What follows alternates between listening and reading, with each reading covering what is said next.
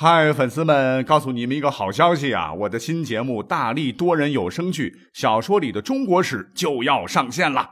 想要了解新节目或者跟我互动聊天，赶快来加入 VIP 粉丝群，入群二维码就在本期节目的声音简介中。你也可以添加我的小号，拼音大历史加幺零幺 D A L I S H I 幺零幺，然后拉您入群，我在那儿等你。管他正史野史。这里只有大历史，大力讲的历史正在播出。欢迎收听本期节目。喜马拉雅在搞活动啊啊，好像是二零一六最佳主播哈。呃，怎么给我投票呢？你可以登录这个微信，然后加入公众账号喜马拉雅，然后呢回复二零一六啊，就跳出了那个链接，点进去以后呢，给七十七号投票就可以了。七十七号就是我大力玩。因为历史本来就是一个小众的哈，所以呢，重在参与就好。感谢你的支持。来讲今天的节目，我们上一期提到了哈，北魏献文帝拓跋宏十八岁禅位给太子，后来的孝文帝拓跋宏，两个宏不一样，成为了中国历史上最年轻的太上皇。但您可能不知道，太上皇一词最早见于《史记·秦始皇本纪》，里边有段文字啊，说。追尊庄襄王为太上皇，啊，这是本人死了以后追谥的，和周朝的太王古公胆父很相似。但是要知道，汉高祖刘邦时啊，历史上的第一位真正意义的太上皇才诞生，从此呢，太上皇这三个字儿就成了称号啊，就是活人的尊号，后代相沿不改。所以本期节目啊，我们来讲讲太上皇的那些事儿。那中国历史上的第一个太上皇不是别人啊，正是刘邦的爹地啊，刘太公。不过，刘太公能当上太上皇，那可不是一帆风顺的啊，真是费了老鼻子劲儿了。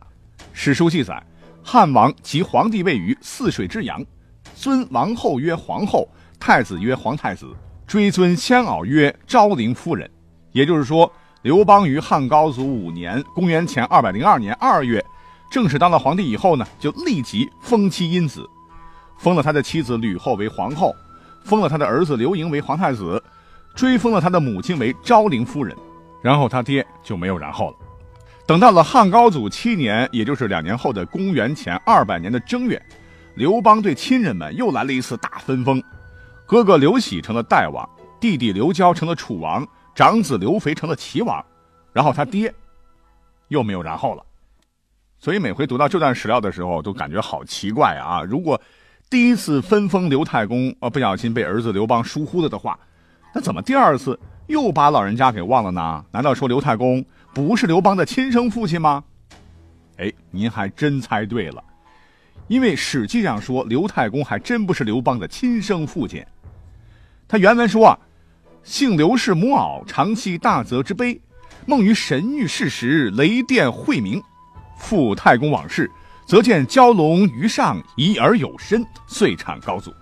那翻译过来就是，高祖的母亲是刘媪。在高祖未出生之前，刘媪曾经在大泽的岸边休息，梦中与神交合。当时雷鸣电闪，天昏地暗。太公正好前去看他，见到有蛟龙在他身上盘旋。不久，刘媪有了身孕，生下了高祖。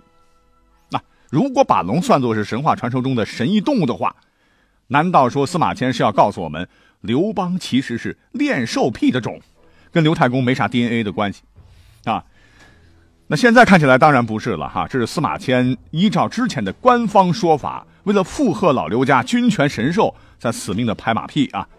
不过反过头来说，为啥老刘家一定要把这个违背自然规律的事儿，正儿八经的要昭告天下，说的跟真的一样呢？啊，说白了，还是因为刘邦的出身比较卑微啊，当了皇帝老是担心外人的眼光，门第太低呀，所以呢，要挖空心思的给脸上拼命的贴贴金，把亲生父亲都甩一边了。从侧面来看，也可以看出刘邦其实对他爹呀是打心眼里是有点瞧不起的。咱们就别说当年项羽把刘太公抓起来，对着城墙上的刘邦喊话，说再不投降，我就把你老爹做成肉汤。啊，刘邦说：“好啊，别忘了哈，到时候分我一杯羹。”你想啊，在非常注重孝道的时代，哈，刘邦这么说，是多么的无情无义啊，简直是天打雷劈了。就说刘邦做了皇帝以后啊，每每是当着大臣的面，还时不时的要教训他爹一番，说。你之前老是打我骂我训斥我，还叫我诬赖啊！说我常给寡妇挑水，痞子们给钱，游手好闲，不务正业，治不了什么产业，不如我二哥刘仲。但今天老爷子，你看看我的产业，我的地位跟老二比，谁的多？这很明显，刘邦从心里边哈对他爹是有怨言的。那这都算了啊！可是刘邦当上皇帝以后啊，史书记载，刘太公呢不识时务的一个做法。更让刘邦是一肚子气，什么事儿呢？高祖五日一朝太公，如家人父子礼。太公家令说太公曰：“天无二日，土无二王。今高祖虽子，人主也；太公虽父，人臣也。奈何令人主拜人臣乎？如此，则危重不行。”宫里的规矩啊，刘邦需要每五天朝拜太公一次，要按照一般人家父子相见的礼节。也就是儿子给父亲要磕头请安，太公的家令就是主管家务事的官员就劝说太公道：天上不会有两个太阳，地下不应该有两个君主。当今皇帝在家虽然是儿子，在天下却是万民之主啊！太公啊，您在家虽然是父亲，对皇帝却是臣子，怎么能够叫万民之主拜见他的臣子呢？这样做，皇帝的威严就不能遍行天下了呀！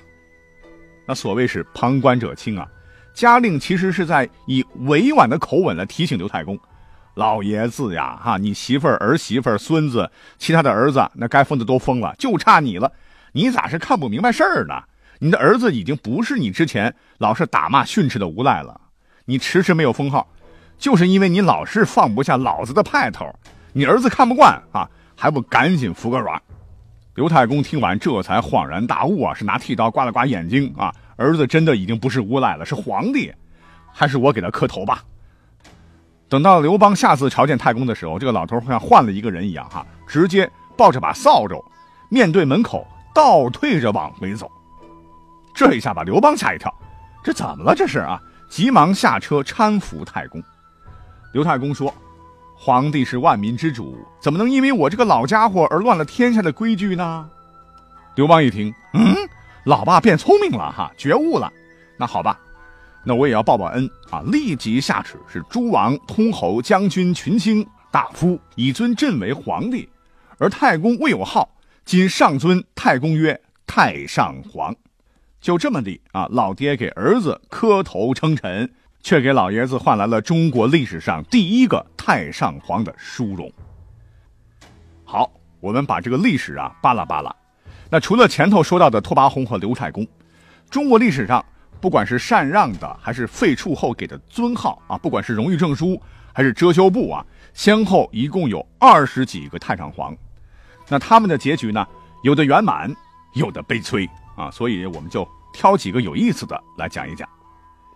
下面要说到的这位太上皇啊，告诉各位，绝对是开天辟地头一遭。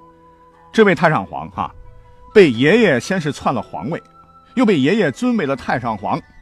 那孙子竟然成了爷爷的长辈，爷爷又成了孙子名义上的儿皇帝。嘿，这到底是怎么回事呢？好乱呐哈！不急，听我慢慢讲。在公元二百六十五年，中华大地发生了一件极其重要的历史事件。那就是司马懿的孙子司马炎逼着魏元帝曹奂退位，建立的西晋，这就是历史上的晋武帝啊。要说司马炎那也是英明神武啊，就是他结束了汉末长达百余年的三国割据对立，最终统一了全国。但是这位聪明绝顶的皇帝啊，在后来犯下了一个天大的错误，那就是选中了大名鼎鼎的白痴司马衷为接班人。直接后来导致了中国历史上最动荡、最复杂时期的到来。司马衷这个家伙的故事我们讲过哈，那作为接班人啊，确实不行。有一年民间发生饥荒，老百姓饿的只能是挖草根、吃树皮、观音土啊，饿死了成千上万。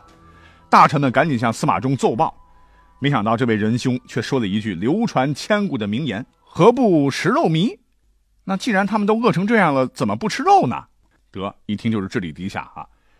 关键是他不仅智力低啊，他还娶了一个貌丑的悍妇皇后，那就是历史上很有名的贾南风啊。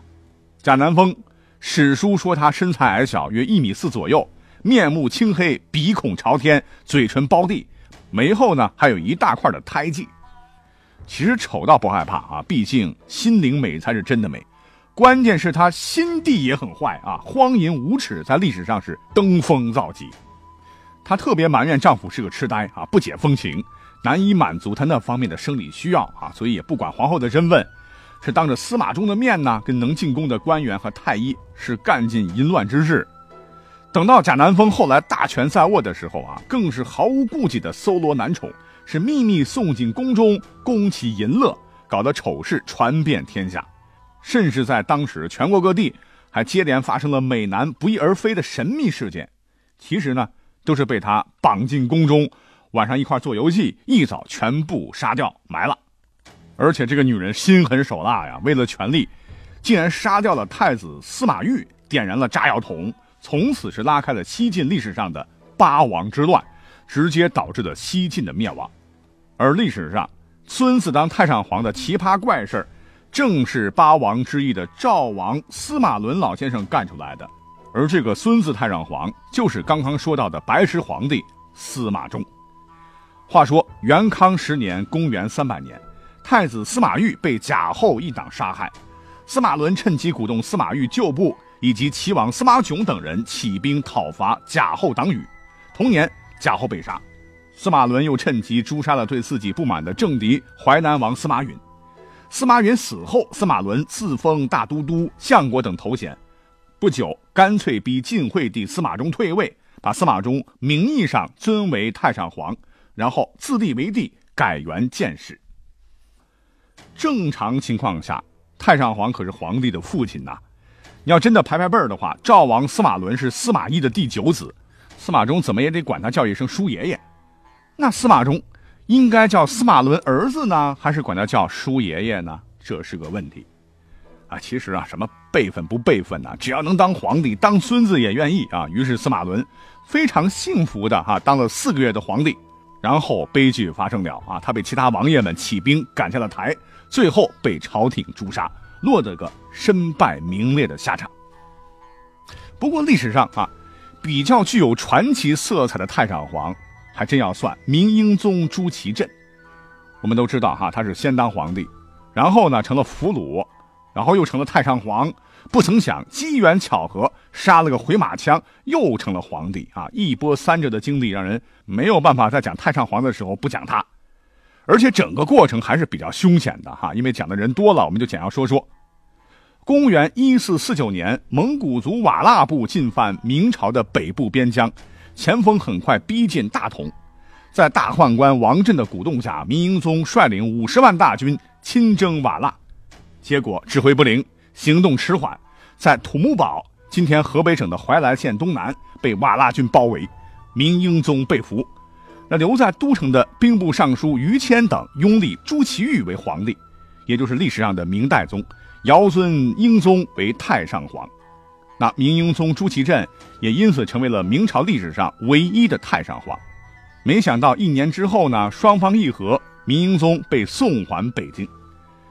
你想他弟弟明代宗怎么能让哥哥复位呢？就关起来养着。那明英宗又憋屈的做了整整七年太上皇。可谁想到啊，公元一四五七年，趁着代宗病重，有大臣又拥护他在夺门之变中成功复辟，重登大位，完成了太上皇到皇帝的善变，在历史上留下了非常传奇的一笔。紧接着，我们中国的最后一个封建王朝大清来了。历史上的最后一位太上皇也就此诞生，他就是清高宗乾隆。那这位皇帝二十五岁登基的时候，可能没想明白啊，就烧香祷告上天，说自己如果能做六十年皇帝，就把皇位主动禅让给儿子。但他可能万万没想到，自个儿是太能活了哈，活到一七九六年的时候，做够了六十年皇帝的他还没死，怎么办呢？当年毒誓都发了，再不兑现诺言，实在是无法向上天和臣民交代。可是自个儿的权力瘾还很大，得有了。他先是被迫宣布禅位给太子，也就是后来的嘉庆皇帝。同时呢，又宣布自己身体健康、精力充沛，仍然可以为大清帝国贡献绵薄之力啊。所以从此以后，凡军国重务、用人行政大端，太上皇均躬身处理。而嘉庆帝只能朝夕静陵训谕啊，所以乾隆真的是当上了比皇帝还皇帝的太上皇。可以这么讲啊，乾隆自封十全老人果然有道理啊，真的是没他做不到啊，只有你想不到。哎，不对，乾隆老爷子可能万万没想到，多少年之后的一天，东陵大盗孙殿英是带兵闯进了他的陵寝，把这位历史上的十全老人搞成了尸骨不全。这当然是后话了。好，到这里呢，有关太上皇的故事呢就讲完了。感谢你的收听，祝你周末愉快，下期再会。